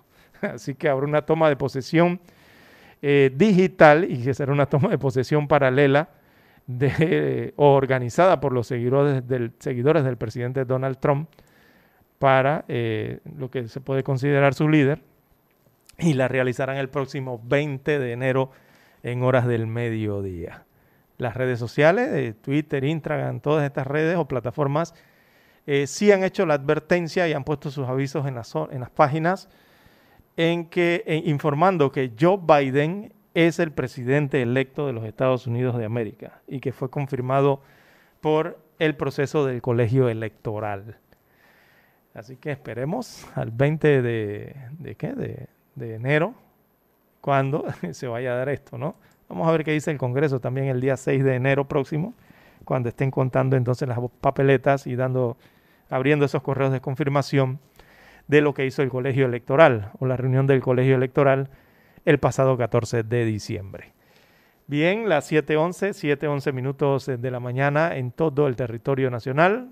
Esperemos haber disuelto la pregunta de el amigo oyente. Eh, bueno, nos preguntan acá también en cuanto desde hace, bueno, eh, con el tema esto de, las, de los frigoríficos o, o, el tema de la refrigeración de la vacuna que ha decidido en primera instancia adquirir el gobierno de la República de Panamá, nos han estado haciendo preguntas desde, hace unos 3, 4 días atrás respecto a esta situación y por el tema de que ya se ha conocido que los contratistas están pidiendo más tiempo. Esto se sacó a, una especie de licitación o contratación, ¿verdad? Entonces los, los, eh, los que han participado en esta licitación eh, han solicitado más tiempo. El, el, Estado eh, puso como tiempo de entrega 30 días de todos estos frigoríficos. Que hay que aclarar que no son cualquier frigorífico tampoco. La gente piensa que es que agarra y la mete en una refrigeradora, una No, no. Esos frigoríficos, la, los laboratorios Pfizer y BioNTech están pidiendo especificaciones para esos frigoríficos. O sea, no, no es cualquier tipo de esto de que usted va a meter en una hielera, no, no. recordemos el tipo de vacuna que es, es una vacuna ARN. Eh, nos han estado pidiendo esto y también eh, el tema de cuándo viene la vacuna. bueno, ese es un tema que, Vamos a tratar de darle, de darle eh, más bien, vamos a tratar de explicar, en el próximo bloque, vamos a utilizarlo para explicar ese tema de la vacuna de Pfizer.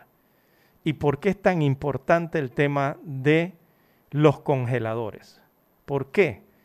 Porque el laboratorio específico está pidiendo un congelador de ultra baja temperatura ya por allí ya la gente, eh, los oídos le saltó de una vez, nada más con el título que tiene el congelador.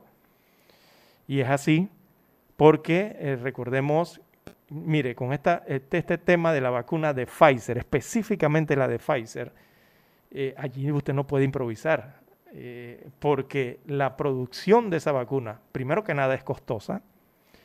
Segundo, esa vacuna es de un componente inestable Tercero, esa vacuna requiere de transporte de cadena fría especializado. Y cuando le digo cadena fría especializado es desde el lugar donde la fabrican.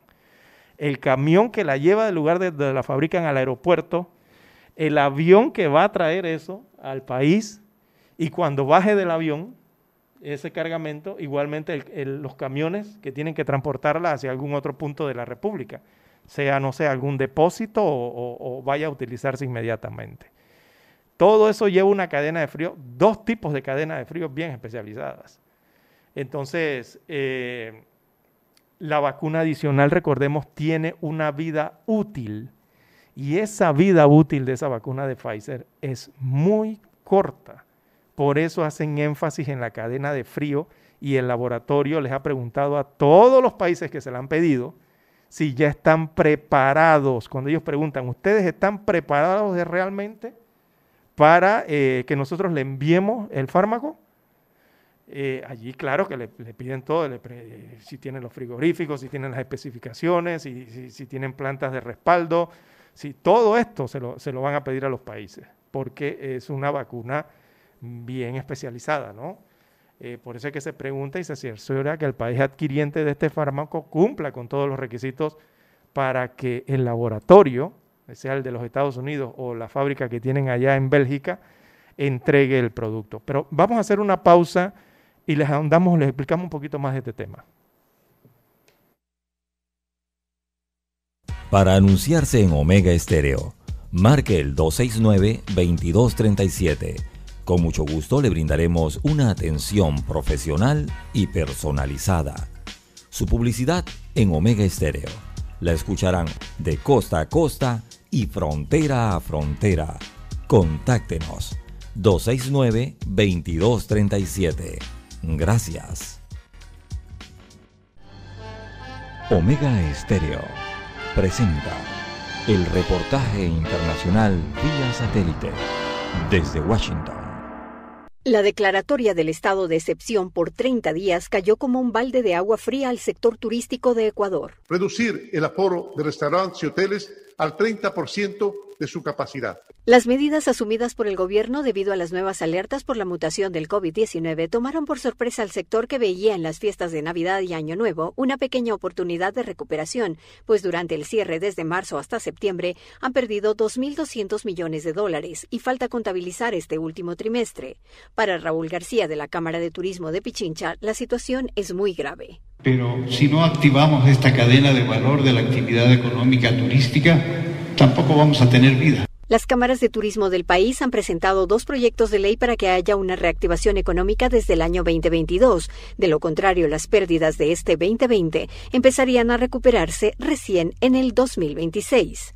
Mauricio Letor de Hoteles Quito señala que esto ayudaría a incrementar el ingreso del Producto Interno Bruto. Que el PIB del turismo pasa de 2.400 millones de dólares actualmente a 5.174 millones y eso se va a traducir en un millón de empleos. Los dueños de hoteles, restaurantes, guías turísticos piden incentivos tributarios, grabar con IVA cero al sector hasta el año 2023, pues en lo que va de la crisis han perdido 50.000 empleos y el 25% de los negocios de este sector ha cerrado. Giselle Jacome, Voz de América, Quito. Omega Estéreo presentó el reportaje internacional vía satélite desde Washington. Esta es Omega Estéreo.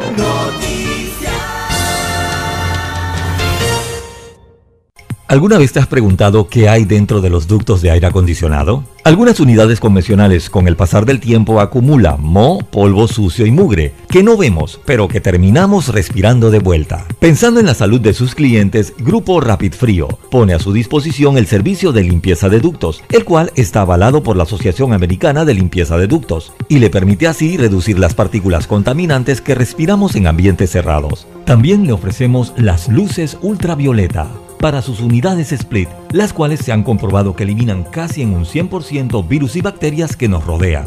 Cuidar la calidad del aire que respiramos, mantener un ambiente sanitizado es más importante que nunca. Y en Grupo Rapid Frío estamos comprometidos con esto, porque a Panamá hay que moverlo con seguridad. Grupo Rapid Frío 229-3111. Merry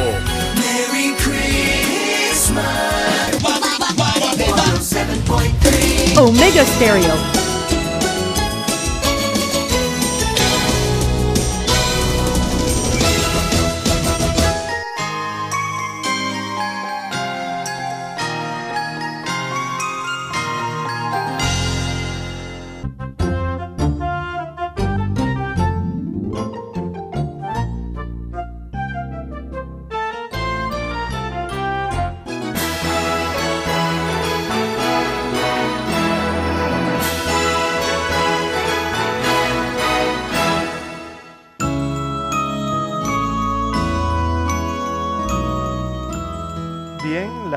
7.19, 7.19 minutos de la mañana en todo el territorio nacional.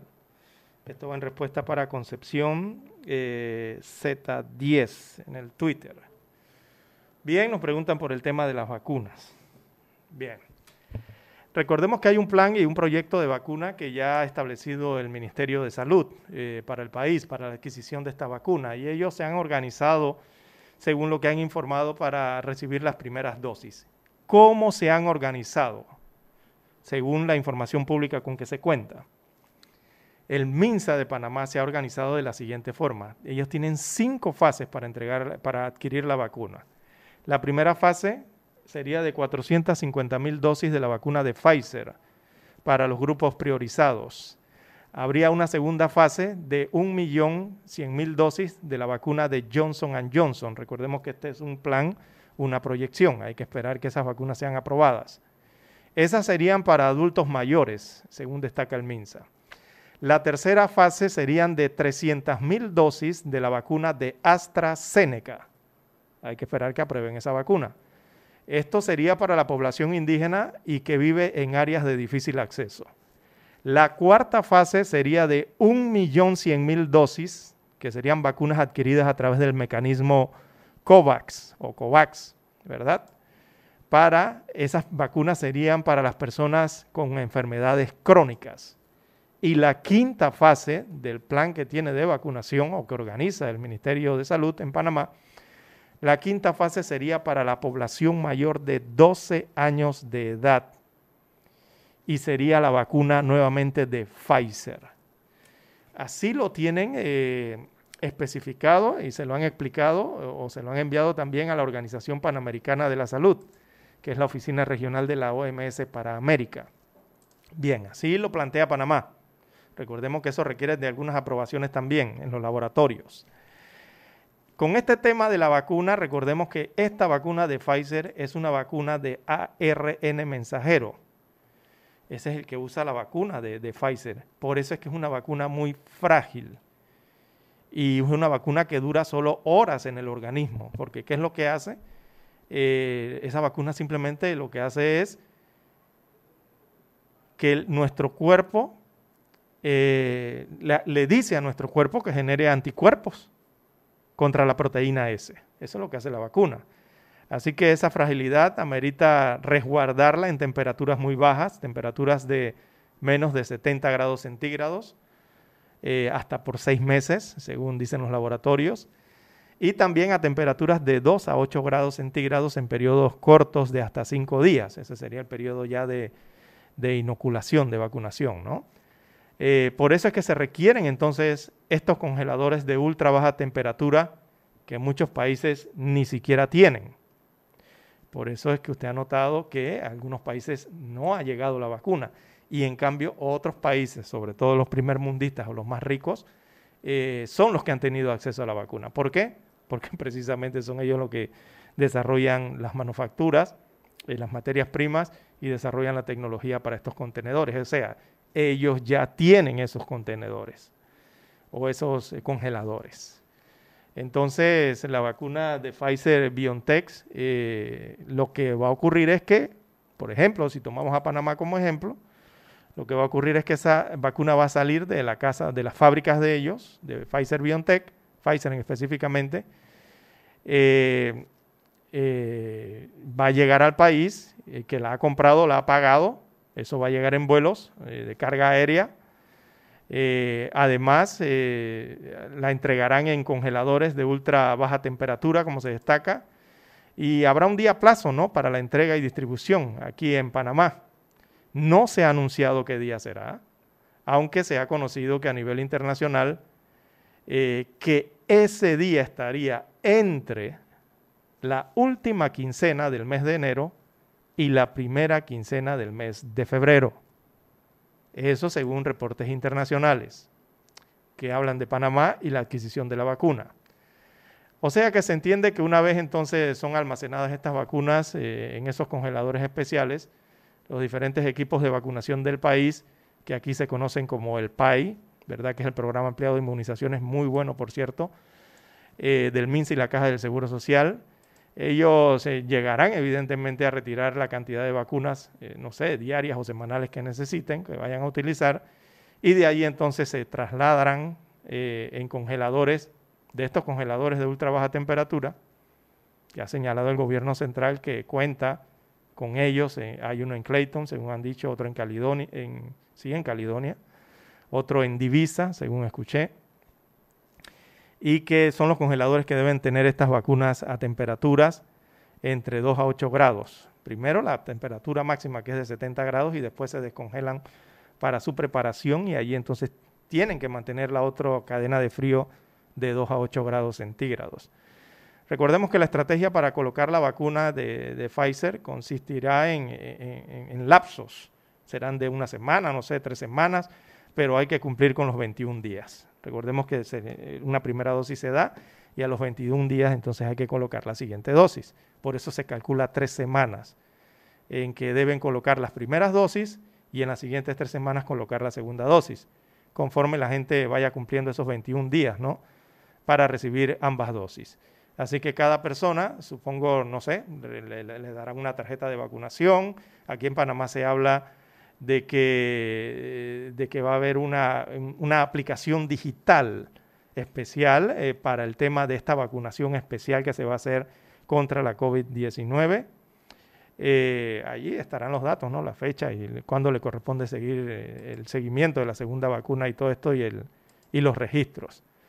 Y eso me parece que es una novedad que, no le han dado relevancia noticiosa aquí en Panamá y que realmente la merita, porque así lo hacen los otros países en el tema de vacunaciones, por lo menos de, registro y seguimiento. Y lo hacen a través de esos carnets de vacunas digitalizados para toda la población. Y yo pienso que eso viene a ser eh, ese registro digital o ese apps digital de que habla el Ministerio de Salud que se quiere desarrollar Y si sale bien, ojalá se quede como un apps digital o un registro digital especializado para el tema de vacunación. Entonces, eh, toda esa operación logística especial por las características de esta vacuna de ARN mensajero eh, se tiene que dar entre un día de plazo de entrega, la distribución de, a los congeladores, eh, el otro día para transportar y distribuir la vacuna en los distintos centros de salud, supongo policlínicas hospitales o los lugares que se destinen, destinen para esto, donde la misma será colocada y los restantes días, que serán entre cuatro a cinco días, eh, serían entonces para allá eh, inmunizar a la población, saldrían las enfermeras a inmunizar, ¿no? Así que algo bien importante que cabe señalar allí es que las vacunas no serán, no serán colocadas directamente, así como las envía Pfizer BioNTech. Eso hay que descongelarlo, eso hay que prepararlo, hay que diluirlo y eh, inspeccionarlo, ¿no? Para posteriormente aplicarlo. Así que por eso es tan importante el tema de la congelación de los congeladores, porque tienen que mantener en menos de 70 grados cuando llegan y después la otra transportación que serían, perdón, de entre 2 a 8 grados centígrados, de menos 2 a 8 grados centígrados.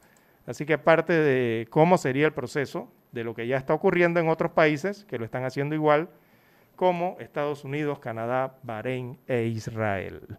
Bien, amigos oyentes, no tenemos tiempo para más, tenemos que entregar la emisión informativa para hoy. Les acompañó César Lara. A continuación, los amigos de Info Análisis.